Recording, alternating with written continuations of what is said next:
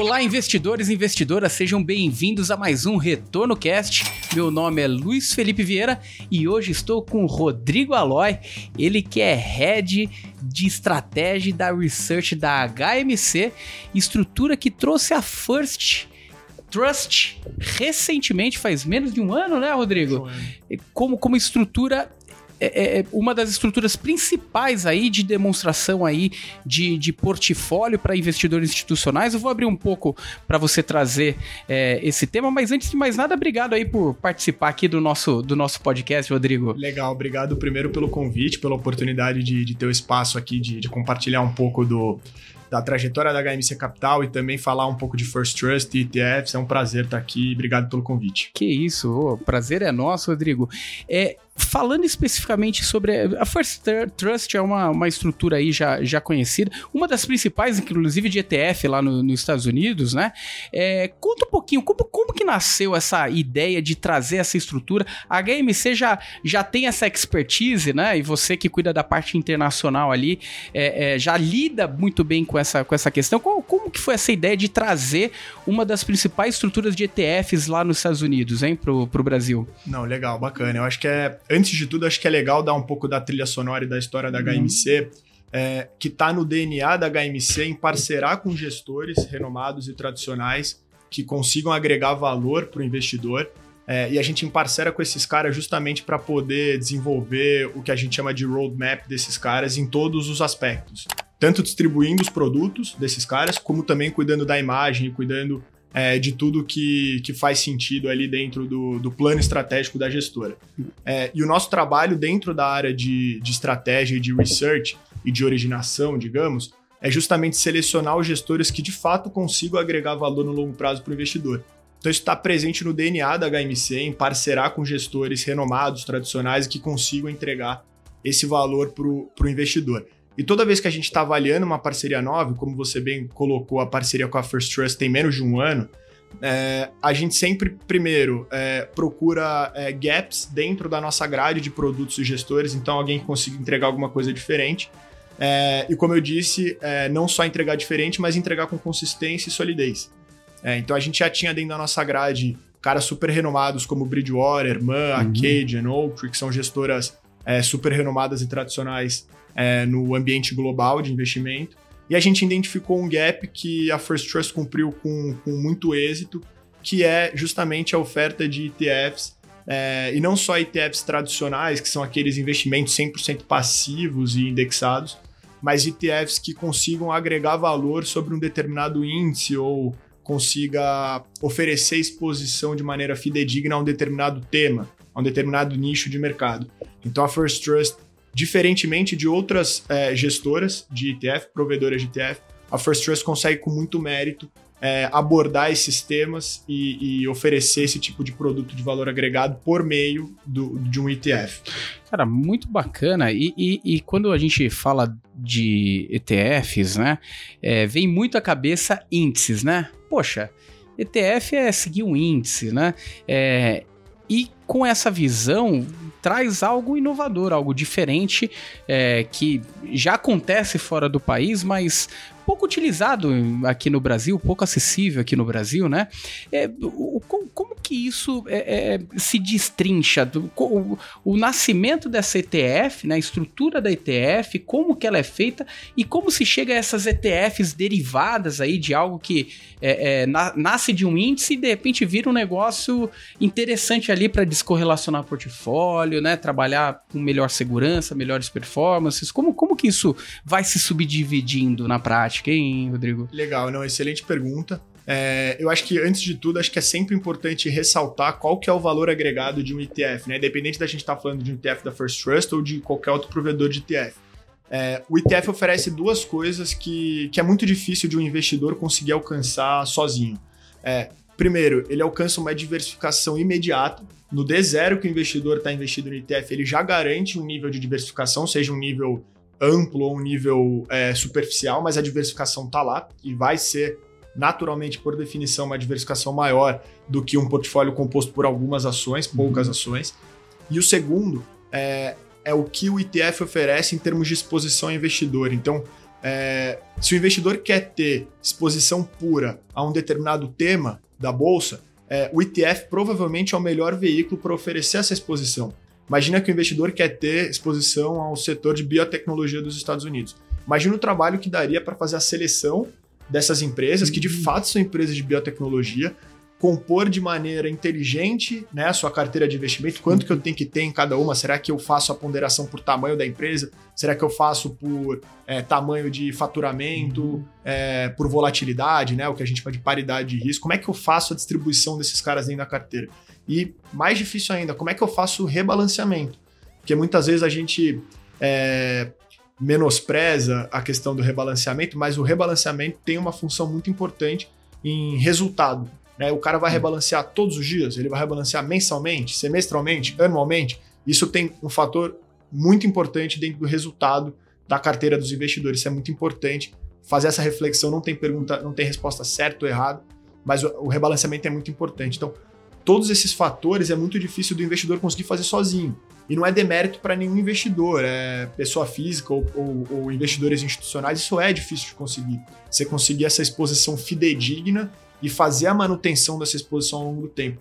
Muitas vezes envolve um custo exagerado, né? Às vezes nem vale a pena ficar fazendo isso, né? Exato, tem muito custo de transação envolvido. O ETF ele é a ferramenta que te oferece isso de maneira imediata. Ele fala, cara, não se preocupa. Eu vou fazer a seleção, o rebalanceamento e vou ter certeza, eu vou te assegurar que você está investindo é, de maneira fidedigna, está tendo uma exposição fidedigna, real, uhum. tangível, para o setor de biotecnologia dos Estados Unidos. Então o ETF resolve todos esses problemas para o investidor no estalar de dedos. Assim, é uma estrutura barata, é uma estrutura que é, já oferece diversificação no momento do investimento uhum. e oferece o que o investidor está procurando. Naquele momento é biotecnologia, biotecnologia, é cybersecurity, cybersecurity. É um investimento passivo em Bolsa Brasil, tem ETF para isso também. Então acho que esse que é o, o, o charme do ETF. O, gran, a, o grande tema, né? É, é, depois eu quero entrar em alguns temas, porque é um assunto que eu gosto, né? E, e, e, e tem, e tem a, a, as diversas possibilidades, as diversas variáveis ali é, dentro de uma estrutura de, de ETF. Mas voltando para a parte prática, né? Porque é, tem muito investidor ali que acaba optando pelos seus investimentos, olhando muito histórico. Ah, qual que é o retorno desse negócio, né? E quando a gente vai é, para alguns temas ali de ETF, a gente está falando de estruturas longas, né? Para você esperar um retorno ali de portfólio mais longo, é, é, normalmente estruturas que estão baseadas numa média de risco de mercado, né?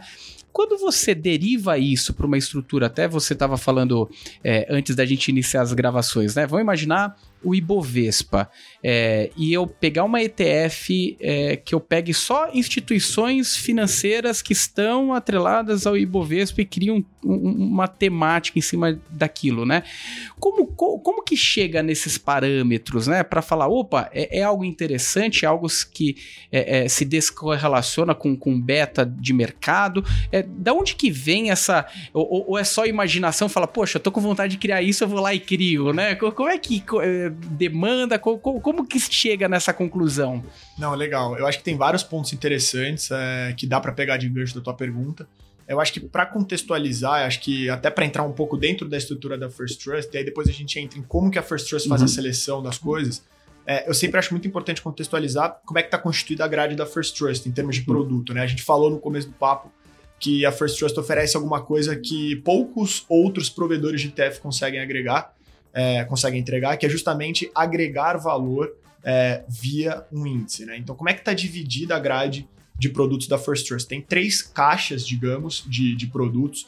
É, a primeira é considerada a mais simples, que é exatamente os exemplos que a gente deu antes, que é a First Trust identificar tendências seculares de investimento, que provavelmente são tendências que vão dominar o mercado e vão dominar a economia olhando para frente. Então, exemplos claros aqui é, são os que eu dei de biotecnologia, uhum. cibersegurança, é, healthcare, tecnologia, cripto. Então, você identifica que são tendências é, que a gente não tem garantia que são tendências que vão despontar, mas a gente tem uma convicção grande. A First Trust tem uma convicção grande que são temas que vão vingar e que vão dominar um share maior da economia global e, portanto, é, merecedor de investimento. né? Porque é uma indústria que vai crescer. Então, o primeiro, a primeira caixa da First Trust é exatamente essa caixa de temáticos, que envolve tudo isso que eu falei. A segunda é um pouco do que é, a gente até estava conversando antes do, do início da gravação, que é a First Trust consegue visualizar um índice de bolsa. Vamos pegar o exemplo de Bolsa Brasil. Uhum. É, a First Trust não investe em ativos brasileiros, mas se investisse, né? O que, que a uhum. First Trust faz? Ela consegue visualizar o Ibovespa, por exemplo, ela desmonta o índice e remonta de acordo com vários critérios científicos e que são validados pela área de pesquisa da First Trust, uhum. que é muito robusta. E a First Trust fala, cara, eu não quero usar o índice tradicional, eu quero usar esse índice remontado, remodelado. E eu digo mais, o índice remodelado vai performar melhor do que o índice tradicional.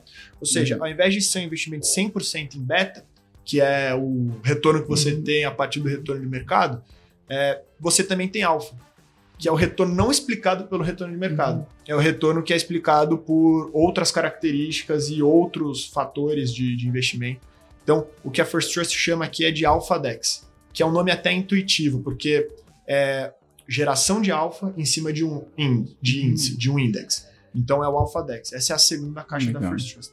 E a terceira é justamente os Actively Managed ETFs, que nada mais são do que um fundo de investimento tradicional. Se pegar um investimento 555 aqui no Brasil, uhum. que é um uhum. investimento, fundo de investimento aberto para qualquer investidor, é, ela pega e lista isso em bolsa.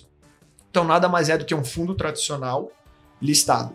Então é, é uma característica, é um estilo de ETF um pouco diferente e é, a First Trust é pioneira nesse tipo de ETF.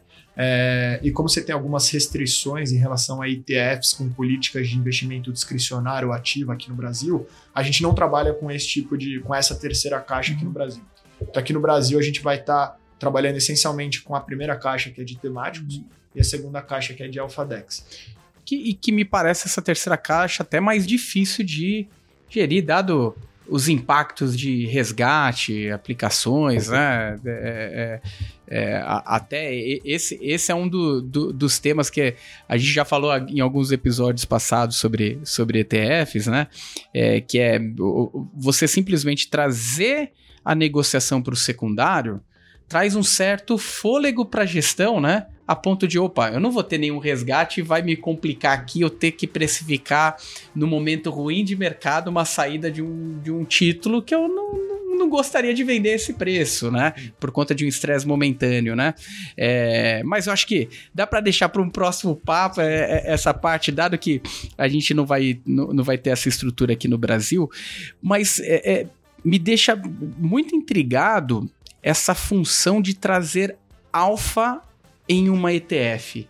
Eu acho muito interessante dos, os desdobramentos que isso, isso pode causar numa estruturação de carteira, né? E, e na prática, se, eu, se, a gente pudesse detalhar um pouquinho mais, que eu acho que é, talvez você fosse entrar nesse, nesse tema, né?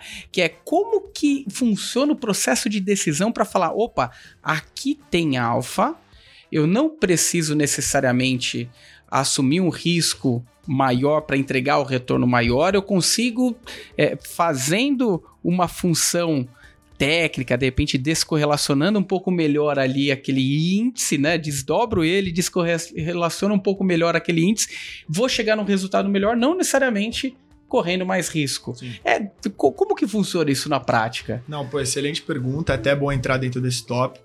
É, a gente mencionou é, aqui no, ao longo da conversa que a First Trust tem uma área de pesquisa muito forte dentro da estrutura, que são caras que são 100% dedicados em achar esse valor agregado que está embutido dentro de todos os produtos da First Trust.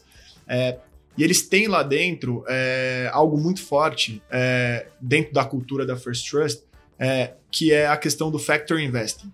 Então, de que maneira é, que o, o, analista ali, o gestor, consegue identificar valor é, e decompor esse valor por diferentes fatores de investimento. Então, acho que remontando para a teoria financeira mesmo, é, como é que você explica o retorno de uma determinada ação, de um determinado ativo? O jeito mais fácil de fazer é via CAPM. Perfeito. Que é basicamente explicando é, o retorno de uma ação com base na exposição é, que ela tem a um determinado mercado, que é o que a gente chama de beta. Né? Se a gente ampliar a questão do CAPM, a gente chega, por exemplo, em modelos mais complexos, como, por exemplo, o Fama Friend. O Fama Friend ele não vai explicar o retorno da ação só baseado na relação dessa ação com o próprio mercado, ela vai usar outros fatores. Ela vai usar o market cap, né, o tamanho da empresa, ela vai usar a questão da liquidez é, e vai usar outros fatores dentro da decomposição é, de um retorno geral de uma determinada ação. E o pessoal da First Trust é muito ligado com a questão do Factor Investing, ela vai inclusive além do Fama Friend e analisa diversos outros fatores na hora de é, desenhar os seus produtos. Então, é, pegar, por exemplo, a questão do AlphaDex, que a gente falou aqui, que é justamente você desconstruir um índice, uhum. remontar o índice de uma maneira diferente é, e afirmar ou ter convicção que aquele índice remontado vai performar melhor do que o índice tradicional. É, o que a First Trust faz, basicamente, acho que dando um exemplo super claro aqui, tem um índice que é basicamente é um índice que a First Trust desenvolveu para investir em empresas de tecnologia listadas na Russell é, 1000, no índice uhum. Russell 1000. É, o que ela faz basicamente é pegar esse é, índice, é, essa, essa carteira teórica de investimento, ela desconstrói e ela repondera isso com base em indicadores de value e growth. Então, se pegar do lado de growth, ela pega, por exemplo, indicadores de, do índice de receita da empresa sobre preço de, de negociação é, na bolsa.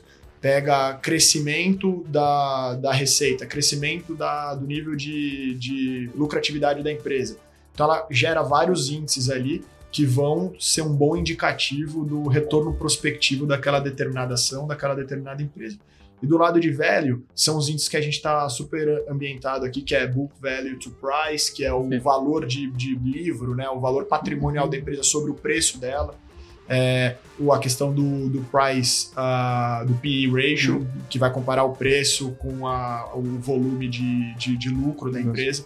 Então, ela usa todos esses fatores para avaliar, ranquear as empresas e as que são as mais atrativas ou as que têm é, características mais é, indica, com maior indicação de, de performance vão ter maior peso dentro do uhum. índice. Então, você pegar um índice é, do, do, Russell 1000, que é focado em capitalização de mercado, que é tamanho da empresa, e comparar com o da First Trust, a First Trust vai ter empresas que são mais pesadas dentro do índice dela, porque são empresas que têm, na visão da First Trust, um retorno prospectivo maior, quando comparado com o Russell 1000, que simplesmente vai ponderar com base na, na capitalização de mercado.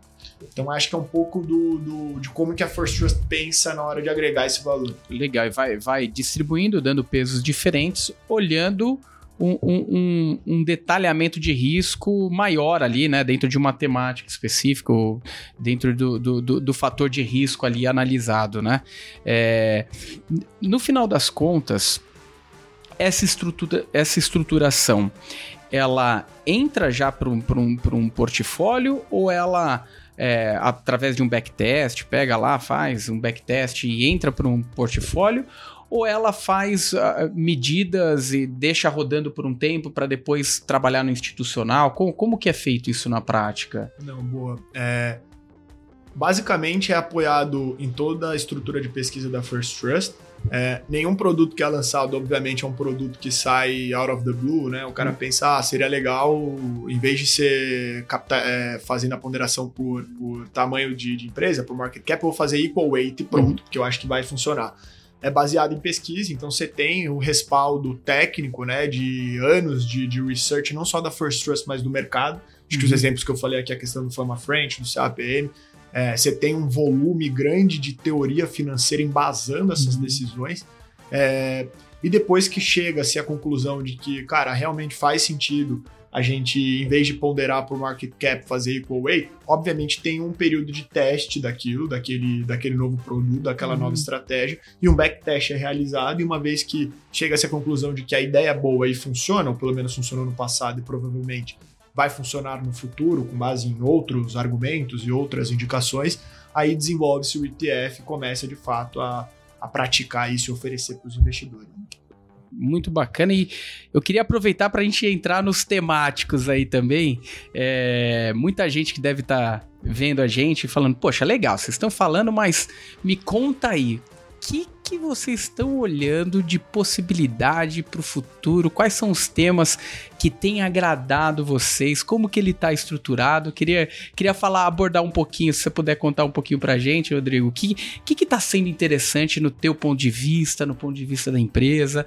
É, quais são os principais temas que, que brilham os olhos aí? Não, legal, bacana. Cara, é, o temático sempre é mais legal de falar, né? Porque eu, eu como investidor pessoa física, assim, cara, eu, na hora de fazer é, montagem do, do meu portfólio pessoal de investimento, é, eu sempre passo vontade quando olho os temáticos, porque é, tem temas muito interessantes, são temas seculares e ao mesmo tempo temas que estão em voga hoje. Então são temas que estão esquentando cada vez mais é, e são julgados ali pela First Trust como temas que não só vão estar em voga hoje, como é, vão ser é, temas que vão dominar a economia global e o mercado global olhando para frente, né, num futuro super longo. Então eu acho que eu consigo pensar em vários aqui. A First Trust, como eu disse no começo da, da, da conversa, ela oferece é, desde biotech, como healthcare, como cybersecurity. Tem um que é baseado na nova estrutura de comunicação global, na tecnologia do 5G. Tem a questão do, do, do, do das criptomoedas e dos criptoativos. Não são nosso, nem só criptomoedas, é em toda a tecnologia é, linkada, por exemplo, com a questão do blockchain. É, tem é, é ETFs que são os temáticos pensados na transição da economia para uma economia mais verde, então Green Energy ETFs. É, então tem uma série de temas é, que a First Trust aborda nas teses de investimento nos ETFs. É, sempre perguntar a opinião pessoal e falar, cara, qual que é o mais uhum. legal desses? O que eu acho que faz mais sentido é, é o ETF de cybersecurity. É, o, por que, que eu acho isso? Né? Acho que a primeira razão é o investimento no ETF de cybersecurity não necessariamente exclui ou é ou compete com investimento amplo, por exemplo, em S&P. Às vezes o cara fala, porra, mas eu escolhi, é, eu escolhi o investimento em S&P, eu não vou querer ter o um investimento em cybersecurity porque são empresas norte-americanas, talvez eu tenha um overlap grande aqui com o índice e, e isso gere um efeito de correlação que vai tornar meu portfólio menos eficiente. Isso, no caso de cybersecurity especificamente, não é verdade, porque o ETF de cybersecurity tem um overlap de menos de 1% com o S&P o que é até é, estranho, né? Se você parar para pensar na estrutura da nossa economia hoje, é, eu aposto que todo mundo que está ouvindo a gente aqui hoje, é, com certeza já é, se deparou ao longo do, dos últimos dois ou três dias com algum tema de, de cybersecurity. É muito fácil. Quando você abre o aplicativo do seu banco, você tem uma estrutura de segurança ali é, que está protegendo os teus recursos que estão armazenados dentro daquele banco, dentro daquela conta digital. Então, é estranho você pensar que dentro do mundo que a gente vive hoje, o, a, a, questão de cyber security tem uma relevância. É um mundo mais hostil, né? É, uma... Tem uma relevância tão pequena dentro do SP, né? É esperado que essa relevância cresça ao longo do tempo, mas hoje o overlap que você tem entre cybersecurity e, e S&P é muito pequeno, é menos de 1%. Ou seja, essa preocupação do overlap não existe. Na verdade, ela atua de maneira complementar. Então, é uma, é uma estratégia interessante para quem já tem exposição à Bolsa Norte-Americana. O segundo ponto é justamente esse que eu falei no começo da conversa, que é você precisa necessariamente do ETF é, para você conseguir é, atingir uma exposição fidedigna a um determinado tema, a um determinado setor. Então você tem a First Trust fazendo a gestão daquele ETF justamente para assegurar que hoje e no futuro você vai ter exposição fidedigna, real e tangível ao setor de, de cybersecurity. Isso é muito importante porque isso garante para o investidor que ele vai estar tá levando só o que ele comprou, ele não vai estar tá levando é, outras questões é, junto num pacote uhum. ali que, que às vezes não interessa para ele, porque ele já tem outra parte do portfólio dele. E aí, entrando dentro do tema em si, acho que é um pouco do que eu falei. É, se parar para pensar na expansão da, da economia digital, é, é, é, realmente algo que, que me espanta. Assim, eu, eu, participei de uma apresentação da First Trust há, há algumas semanas atrás é, e eles trouxeram alguns números que me chamaram muita atenção. Então, se pegar, por exemplo, é, o índice de retail sales nos Estados Unidos, que são todas as vendas ligadas ao varejo, que é um índice econômico uhum. super, super importante para a gente medir é, a saúde né, do, e a sustentabilidade do, da economia dos Estados Unidos. 15% de retail sales já é representada por e-commerce. Então, se pegar todas as vendas de varejo nos Estados Unidos, 15% são feitas por ambientes online, né, o que a gente chama de e-commerce. É, se pegar na escala global, tem, se não me engano, não sei se é 4,1 ou 4,9 bilhões de pessoas online. Ou seja, você pegar é, em escala global, você tem uma quantidade absurda de pessoas que já estão conectadas é, a internet, e isso vai se tornar cada vez é, um, um, número maior e mais amplo, pensando exatamente como é que está disposta a economia global e onde estão as oportunidades e as facilidades que a economia digital traz para a nossa vida. Então, quando você para para pensar nessa estrutura digital, é, você vê que realmente é um fator relevante, é, realmente é algo que já ocupa um lugar grande dentro da nossa vida pessoal, é, dentro da nossa vida corporativa e é algo que só vai crescer olhando para frente. Ou seja, é exatamente o que a gente estava falando, é um tema que captura o hoje e provavelmente é um tema que vai crescer no futuro. Então, acho que representa muito bem a ideia do, do que, que é um produto temático. E aí, quando você vê essa questão da, da economia digital grande hoje, provavelmente maior no futuro, é, a gente entra naquele ponto que você falou, é, sempre tem gente mal intencionada, que é o pessoal que vai tentar levar vantagem em cima de vulnerabilidades do sistema digital, uhum. que são os hackers do mal. Né? São os caras que vão tentar invadir a tua conta bancária, que vão tentar entrar dentro do sistema da empresa para roubar algum dado sigiloso. É, e isso é muito importante é, no contexto de cybersecurity, porque as empresas de cibersegurança, como o nome já, já propõe, são as empresas que é, vão é, evitar ou vão tentar é, remediar a maioria desses ataques. Então, é, tem uma série de números interessantes que a, que a First Trust falou na, na, na exposição ali, na, na, apresentação, que até me fogem agora, mas assim, se pegar o número de ataques cibernéticos é, desde 2020 ou de 2020 para 2021, isso cresceu 300, 350%. Mas até, a, até um ponto interessante, desculpa te, te cortar essa, essa, linha de raciocínio, mas tem a ver com isso, é, a própria guerra mostrou uma situação bem, bem complexa, né? A, a guerra é, é, Rússia-Ucrânia mostrou uma, uma intenção de ataques cibernéticos muito, muito claro de que é, até o futuro dos conflitos vai se basear em ataques né, cibernéticos ali, né? Exato. É, é a gente é, tem, tem um, um, um provedor, a gente tem uma redundância aqui que a gente tem dois provedores, né? Se um de internet, se um cair, o outro o outro entra em ação, é, mas o nosso principal provedor é, veio falar com a gente que estava sofrendo alguns ataques oriundos da China, da, da Rússia, é, é, alguns deles maliciosos, outros para tentar vender produto de segurança. Então, quer dizer, a gente já está sentindo na pele nessa né, situação, né? Não, perfeito. Eu acho que a questão de cibersegurança é um pouco do que a gente estava falando aqui. Ela invade a nossa vida pessoal, a nossa vida, corpora a nossa vida corporativa e a nossa vida em questão de assuntos supranacionais, né, ou internacionais. Então, é exatamente o que você falou. Acho que a questão de, de cibersegurança ela está é, presente nesses conflitos geopolíticos. Elas provavelmente essas questões elas vão se tornar mais importantes ainda no futuro. E, e a gente precisa de uma resposta para isso, né? E a resposta está justamente na é, em, em, empresas que consigam oferecer serviços de proteção contra, por exemplo, ataques cibernéticos. Né? Então a gente fala aqui que teve um crescimento exponencial de ataques cibernéticos olhando de 2020 para cá. É, provavelmente é uma tendência olhando para frente. É, teve um estudo de uma associação nos Estados Unidos é, de, de cibersegurança que fala que a partir de 2025, se nada for feito, é, ataques cibernéticos provavelmente vão gerar uma perda em, em, em termos globais de 10,5 bilhões de dólares por ano. Então, é, a empresa de, as empresas de, de cybersecurity, que são as empresas que, que são o alvo do investimento do, do ETF da First Trust, são exatamente as empresas responsáveis para que isso não aconteça. Então, se a gente vai ter uma série de ataques cibernéticos no futuro, é, isso vai prejudicar as empresas. É, se depender das empresas de cibersegurança, isso não vai acontecer.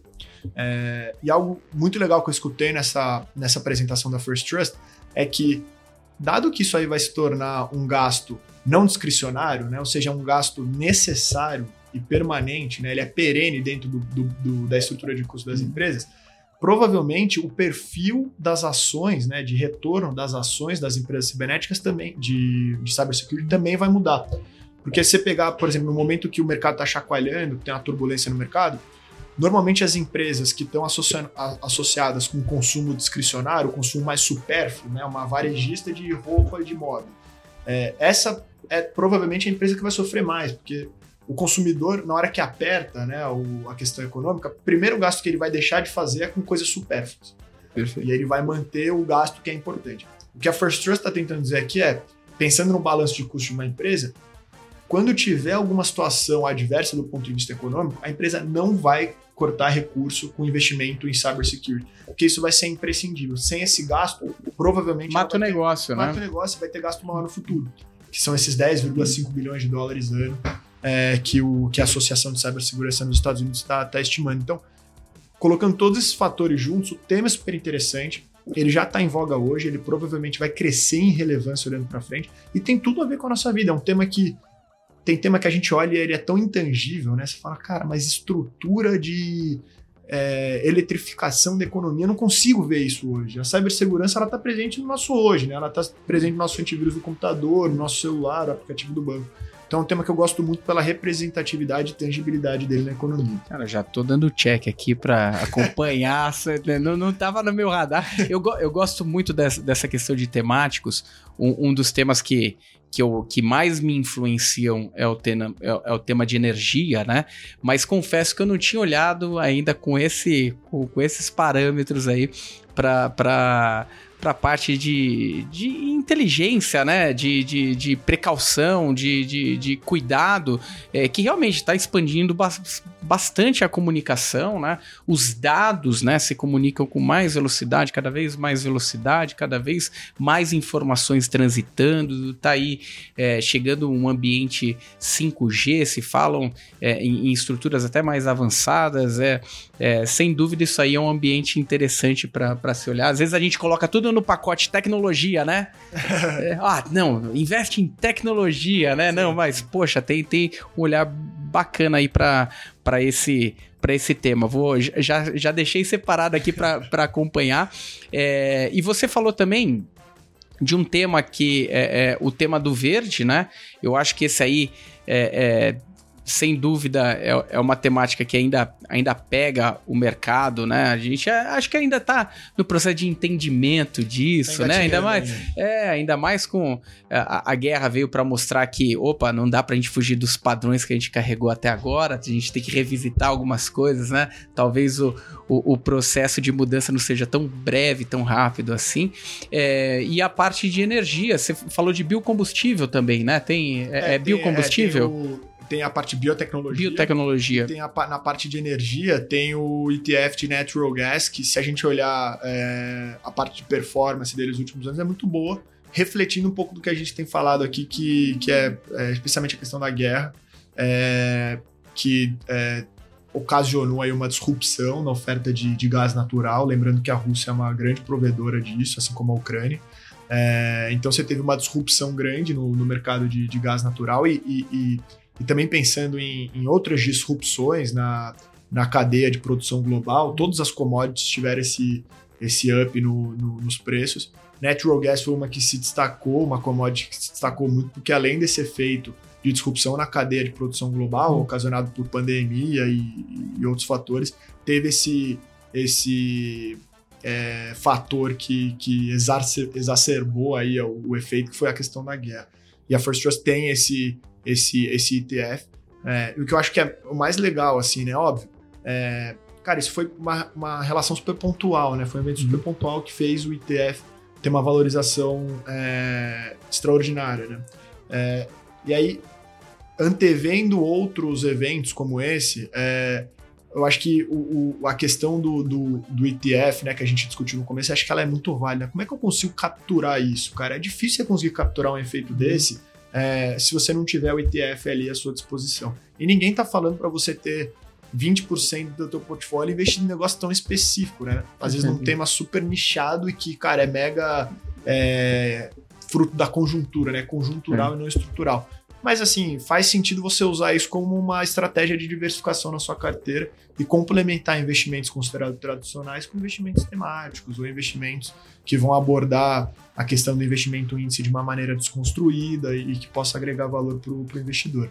Perfeito, é. Esse é o principal ponto, né? Buscar alternativas para descorrelacionar, diversificar portfólio, é, porque quando a gente fala de investimento, a gente fala de um processo longo, né? De alocação e, e tão importante quanto é, é ter um, um, um, re, um retorno retorno nessa linha do tempo, ou até mais importante do que isso, é você manter um padrão de segurança né, no portfólio. Não adianta nada você correr atrás de resultado e simplesmente morrer no meio do caminho, né? E Rodrigo, quem quiser saber mais detalhes, como, como que funciona, como que o pessoal acessa vocês?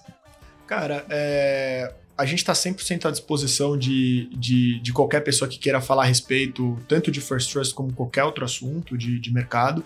É, as pessoas podem nos acessar via o nosso site também, da HMC Capital. É, e, sobretudo, entrando em contato com o nosso time comercial, que é representado pelo Bernardo Queima. É, mas de forma geral, podem nos acessar de maneira livre e a qualquer momento que a gente está aqui. A gente gosta do debate. Tem, tem redes sociais ali, as tem. principais. Você me lembrou é. que senão o time de marketing ia, me, é. ia, ia, pedir minha demissão por justa causa. É, eu acho que tem, tem dois canais que, que, que os investidores podem usar para entrar em contato com, com a HMC Capital. Uma é, é, o, é, a própria rede social da HMC Capital, que está presente no LinkedIn, está presente no Instagram. É, e a outra que é a Gama Investimentos, que é um pouco do que a gente estava falando uhum. antes do papo. É, a Gama Investimentos ela ocupa um lugar muito importante dentro da nossa estrutura, inclusive vai desempenhar um papel importante no, no programa da First Trust no Brasil, e aqui já um pouco de spoiler, é, porque ela é responsável, a Gama Investimentos é responsável por estruturar veículos locais que permitem ao investidor local investir em produtos considerados mais sofisticados é, e que nem sempre o investidor local tem a estrutura e, e às vezes o, o investimento, que é, cara, super alto. Às vezes tem investimento lá fora que é 10 milhões de dólares, 1 milhão de uhum. dólares. Então é um negócio irreal aqui para mim e para todos os investidores, pessoa física. Então o que a Gama faz basicamente é criar um veículo local e, e usa esse veículo local para levar o dinheiro lá para fora e realizar o investimento nesses produtos mais sofisticados. E oferece isso com um ticket bem menor, né? bem menos expressivo do que o, o, o ticket solicitado pelo fundo lá fora. Então Falei tudo isso para falar, podem acessar também via Gama Investimentos, porque a gente tem uma sinergia muito boa e, e a estrutura é basicamente a HMC Capital e Gama andando junto e de mão dada aí para frente. Bacana, Rodrigo, parabéns aí pela estrutura. É, obrigado aí por participar aqui do, do nosso podcast.